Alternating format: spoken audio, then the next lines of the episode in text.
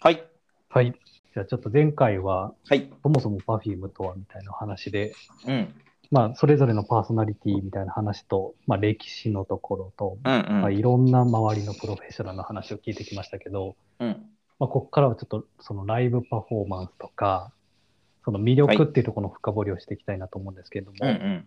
そもそも英雄さんがその Perfume に出会ったとか、気になりだしたみたいなところはどこのタイミングなんですかはい。僕もそんな有名になる前は知らなかったので、うんうんやっぱポリリズムがきっかけになってますね。曲曲としてってことですよね、ポリ曲ですね。はいはい。曲がすげえ流れてたんですよね、当時。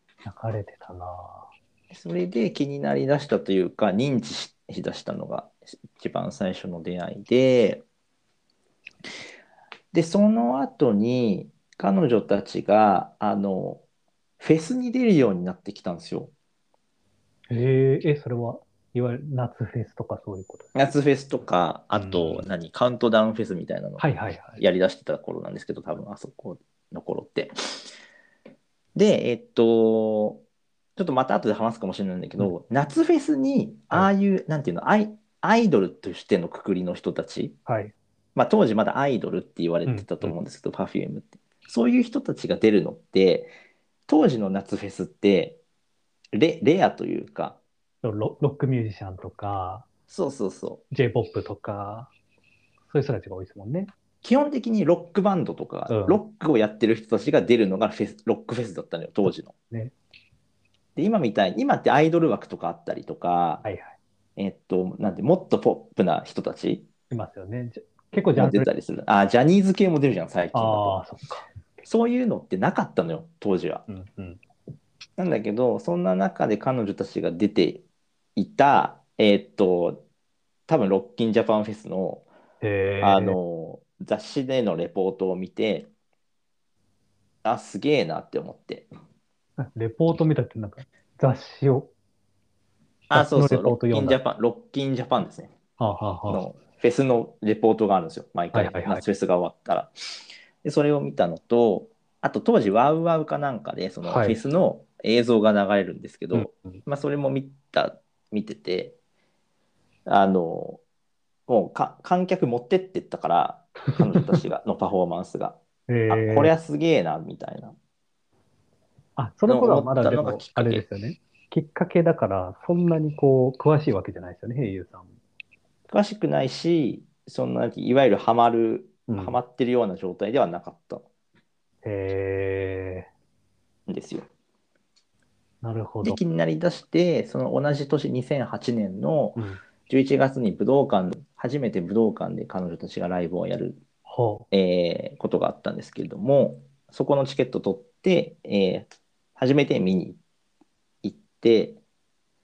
あ、じゃあ、初パフュームライブは武道館なんですか。武道館じゃあ、気になりだしてからのスピード早いですね。 ライブ見に行くのも。そうだね34ヶ月ぐらいですかねえでその武道館で心つかまれたって感じですねー、その2008年の頃っていうのは、さっき言ってた、ライゾマが入る前というか、ライゾマ超気にするじゃんいや、僕はなんかライゾマのイメージ めちゃラくイちゃあゾるマかディなク。スさんはまだ多分関与してなかったと思いますね。ああ、そうなんだ。多いや、分どんなライブなのかなと思って。えっと、そのまず夏フェスのライブ、はいはい。ロッキンジャパンのそのフェスど、あ YouTube とかで調べたら出てくるかもしれないんですけども、えっと、その時がですね、えーポリリズムがヒットして、えっと、ラブ・ザ・ワールドっていうはい。曲があるんですけどわも、かりますねはいラブ・ザ・ワールドっていう曲シングル曲が発売された直後だったんですよ。うん。で、えっと、ポリリズムは知ってるんだけれども、まだその、なんていうのかな、大ヒットみたいな状態ではないし、うんましてや、そのロッキンジャパンフェスに来てるような観客に対しして、えーっと、パフォーマンスをするみたいな地位でもなかったわけですよ。ちょっとアアウェーですもんね。その完全にアウェーよ。そうですよね。完全にアウェーの空間の中なんだけども、えー、と当時のロッキンジャパンフェスの、えー会場の中で2番目に大きいステージほう。レイクステージっていうところに出てきて、えーまず入場規制おうがかかるぐらい人が入ってた。すごい。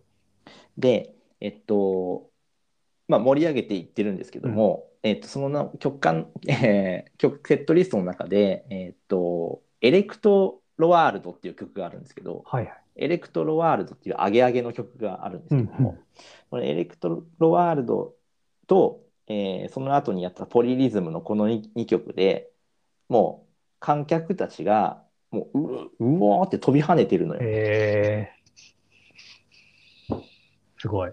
でそのアイドルの人たちが、えー歌ってる曲で、まあ、彼女たち歌ってないんですけど厳密に言うとあ、そっか。あ、そ基っ本的に口パクなんですけかど。あれはもう、口パクとして皆さん認めてるものなんですね。そういう認めてるもの。のですね。そうです。だからダンスパフォーマンスで見せるっていううんうん。えーっとことなんですけどもその口パクのひ人たちが出てる舞台に対してこううおーってなる観客たちうんうんうん。あんまそうの世世界観を見たのが初めてでこれは多分新その今までの おーロックファンロックファンの楽しみ方とか、うんうん。えーロックっていうカテゴリーしなくてもいいんだけど別にその音楽ライブでの楽しみ方の常識を、えー変えたなるほど。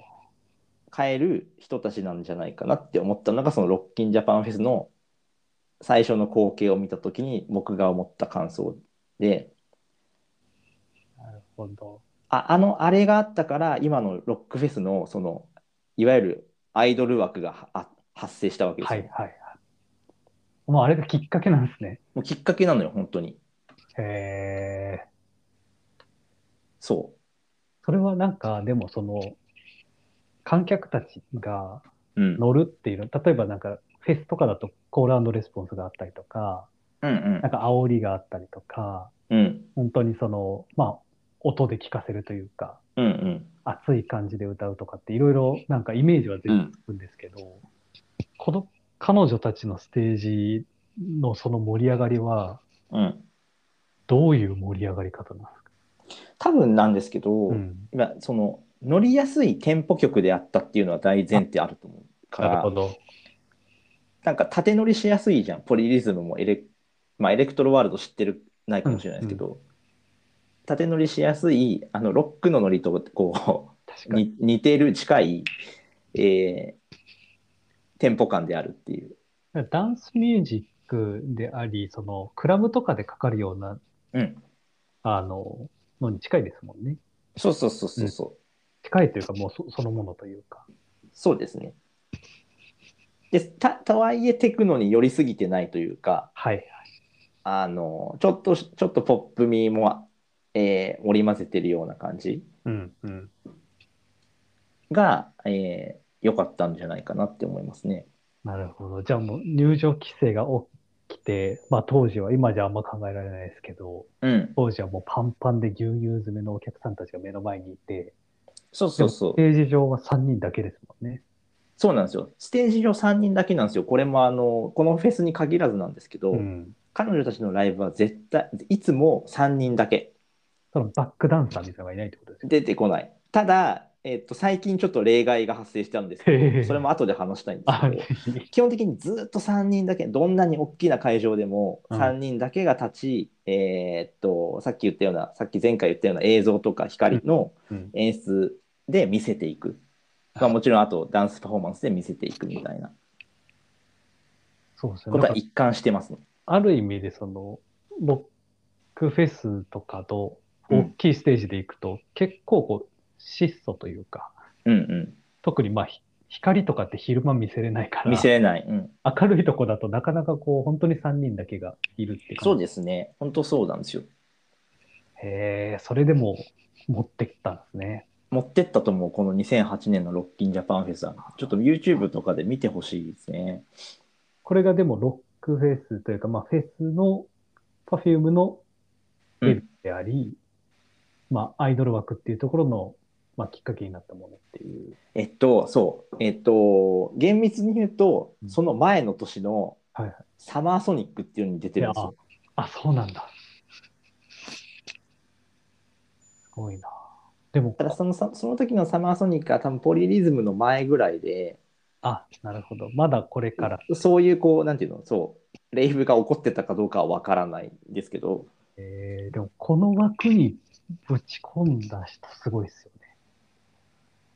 そうですね、あんまりね、その当時本当になかった記憶があるんですよ。僕アイドルとか、うんうんロック以外のジャンルの人を、はい。アーティストをブッキングするみたいなことってあんまやってなかったと思うんで、なるほどな。まあ、だから自然とこう乗ってしまうっていうところは、やっぱり楽曲の強さですよね。うん、そう思いますね。だから本当に彼女たちが、あの、他のロックじゃない人たちの、えーっと、出場枠をこう確保したうん。うん、きっかけですよね。すごい。でも、そこでこう、心をぐっと、英雄さんも掴まれて、うん。で、武道館行って、武道館、そうですね。武道館武道館はすごかったですよ。武道館はですね、えーっと、曲で言うとですうね、ん。えーエッジっていう曲があるんですけど、はい。エッジって割とこう、ダンスをで見せていくみたいな、うん。うん。えっと、楽曲でして、あの、Perfume のダンスって基本的にこう3人が揃い、揃っているうん。のが魅力なんだけれども「エッジ」っていう曲は3人がそれぞれ、えっと違う振り付けをし続けるみたいなはいはい。違う振り付けをするパートがあってうん。その違ってる全員が3人が違う動きをしてるんだけどなんかシンクロしてるみたいなうーん。そういうのを感じられる、えっと曲なんですけどもすごい。その曲のそのダンスパフォーマンスを見た時にあのもう今までのアーティストで見たことがないようなうん、あの衝撃を受けましたですねへえ、それもう現地で受けたってことですよね。現地でそう生です見ごてい。羨ましい。だからきやっぱりアイドルっていう見方をしてたんですけどそのうんうんライブ見るま前はねでその武道館のライブでな生で初めて見てうんこれアイドルのくくりじゃねえなこの3人はみたいなはいはい。のを思ったきっかけだったのがこの武道館はあ。ですね。そこはだからライブデビューですよね、ヘイリューさんとしては。 Perfume のライブ初めてはここですね。で、ここからも僕はファンクラブに入り、ええーっと、ツアーとかもい行くようになるわけですえね。はあはあ。ちゃんと成長してますね。ん成 長。ファンとして。あ、ファンとしてそうですね。これあれですよね、ピファンクラブって PTA っていうんですね。そうです。PTA っていうやつ。まあ今はもう入ってないんですけど、僕、あ当時当時は入ってましたね。 なるほど。ちょっとで、まあそういう、そう、ロックの部分もあかあるしうん、そういうダンスパフォーマンスとしても楽しめる部分もああるし、一方でちゃんとしたアイドル王道ど真ん中の曲とかもあるわけですよ。へえ、なんか、エモさを感じるような曲楽曲曲調の。それでも、あの、お踊りとかは、ダンスに関してはいつもの僕らがイメージをするような。いや、はいそんなことはないですよ。いろんなあそんなここうとな表い現もできるので、あの、そのアイドル王道のパフォーマンスの時は、はいなんていうのかな。振り付けも可愛らしい。アイドルっぽい元気、元気な。ええーダンスをしたりとかもしますね。え一番アイドルっぽい、えーっと、パフュームを感じられる楽曲が、へえーセブンスヘブンっていう曲になりますので、セブンスヘブンもどっか YouTube とかで見てほしいですね。セブンセブン。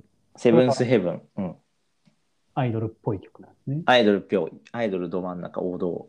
ええこれ何,、まあ、何パターンかセブンセブン出てくると思うんですけど、うんえーっと2009年の代々木でやった、はいえー時のセブンセブン青い衣装なんですけど3人がうん、うん。その時の3人はすごい可愛いですのでなるほど。見てほしいですね、これ僕今見てるんですけど、見たはいあの、無音で見てるんですけど、うんステップの感じももう全然違いますもんね。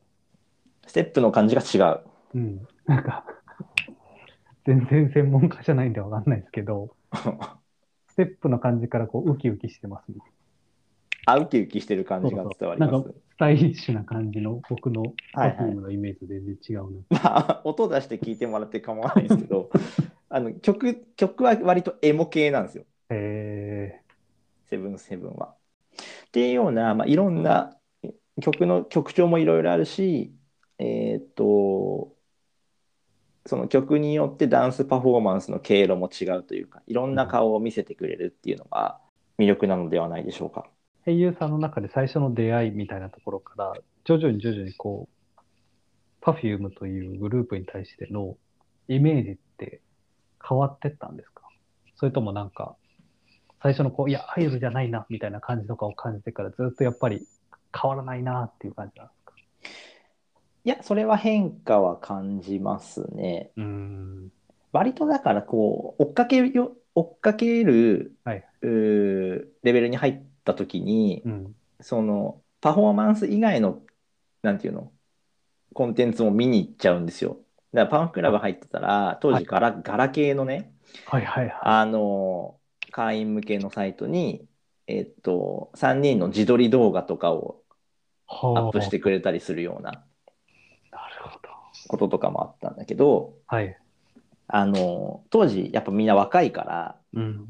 特にあーちゃんはうん割とこう、なんて言うんでしょうかこう精神不安定な時期があったんですよ。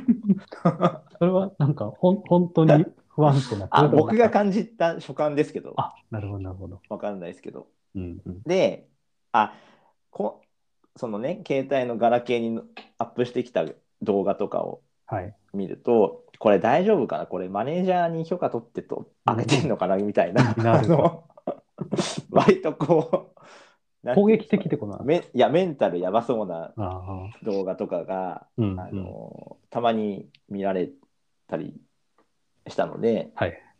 そういう意味ではそのなんていうのかなプレッシャーにを抱えてるアイドルとかああ、はい不安を感じてるアイドルってよくいるじゃないですか、はい。うん、うん、うん。そういうのと同じように彼女たちも何かこう大きなものを抱えてたりとか、うん、えー不安を感じてるのかなって思いながら見てた時期もありますね。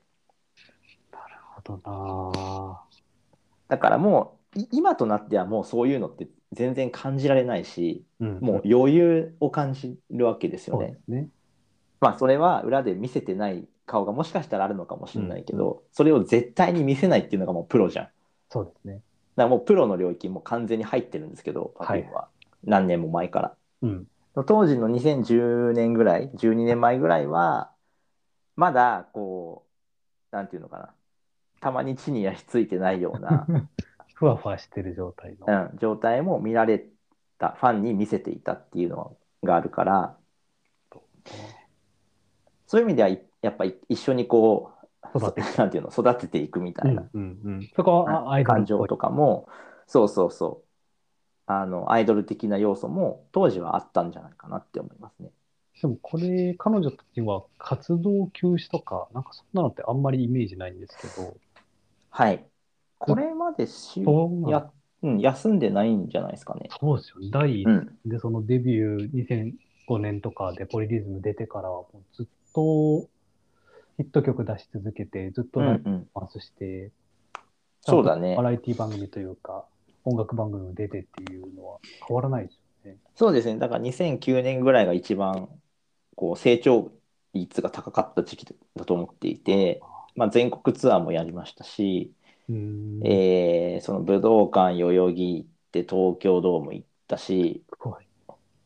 えーっとあとはそのバラエティのレギュラー番組持ってましたし、レギュラー持ってた。レギュラー持ってましたよね、えーシャンデリアハウスっていう知 らないな。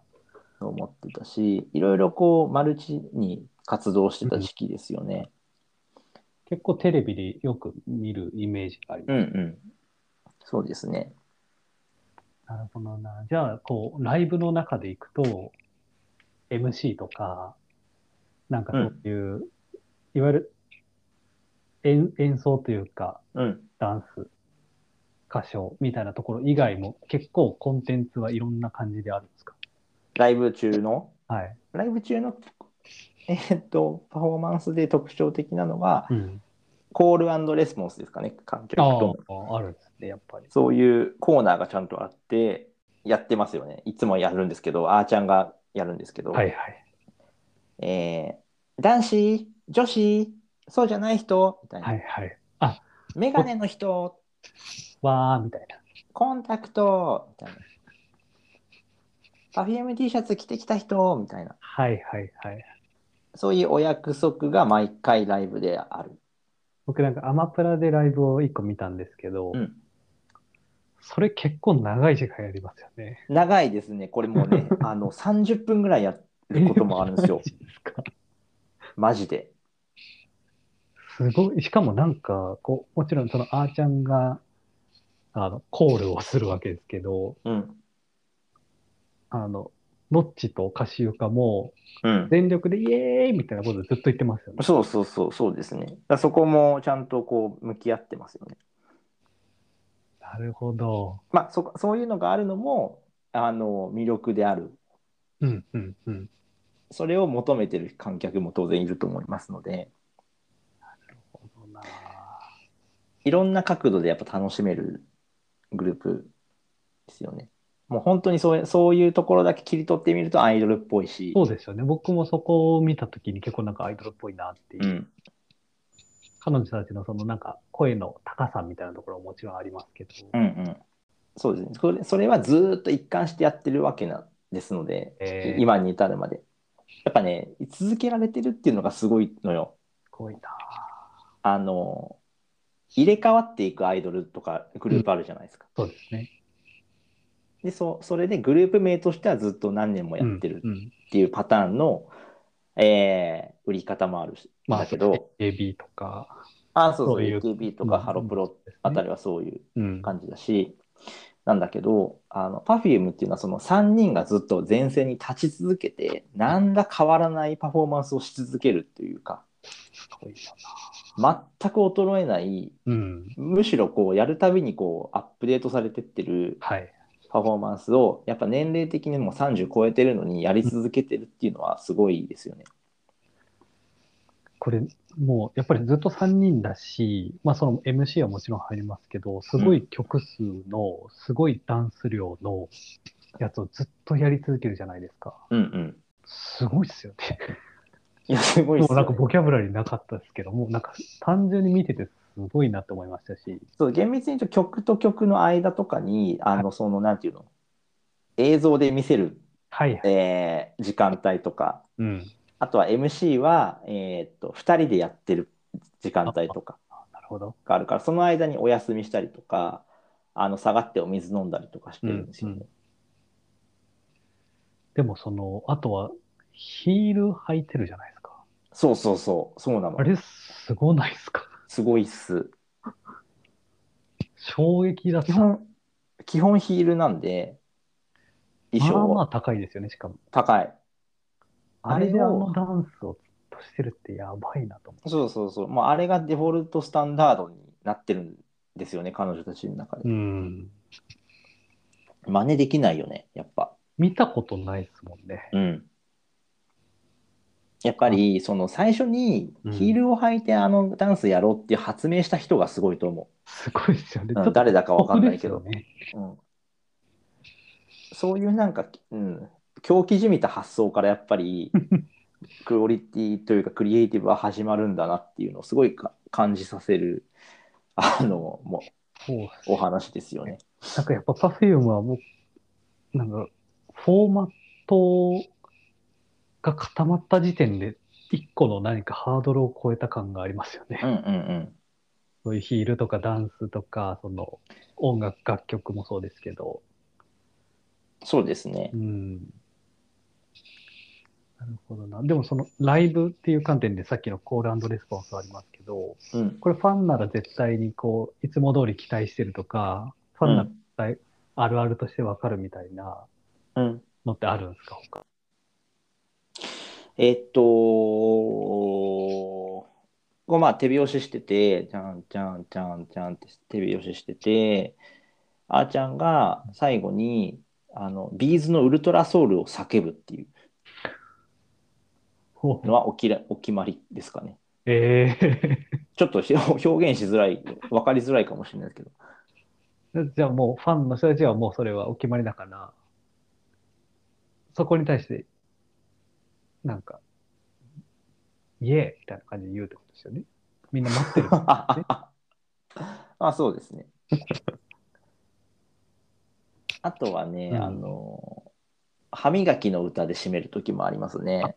僕それなんか子供の YouTube かなんかで見たんですけど、うん。歯磨き上手感なんですよね。うん、歯磨き上手かなの曲なのかわかんないけど、そう、歯磨き歯磨きあの子供向けの歯磨きの歌で締める時がありますよね、コールレスポンスを。なんかそれ、僕は結構歯磨き上手かなは教育番組で育ってきた人なんですけど、うんうん。めっちゃおしゃれにやるやん。おしゃれに。歯磨き上手からってもっとなんかこう、幼稚じみた感じの。食べたら磨く約束現満ってやつ。シュワシュワみたいなやつじゃないですか。あ、そうそうそう、そうシですュよワねシュワみたいなノリも入るね。あれめっちゃおしゃれだなと思って。おしゃれだったかなわかんないけどな。かおしゃれに感じたことは僕はないですけどお。しゃれ。僕はあれはもう本当になんか、あれをかけながらお母さんに歯磨いてもらうみたいな印象なんで。あなるほどね。まあそういう、全く意味はないんですよはいね。そのウルトラソウルも、はいそはい。の歯磨きもうんないんだけど、えっと、ずっとやり続けてるっていうものは何個かありますかね。うーん。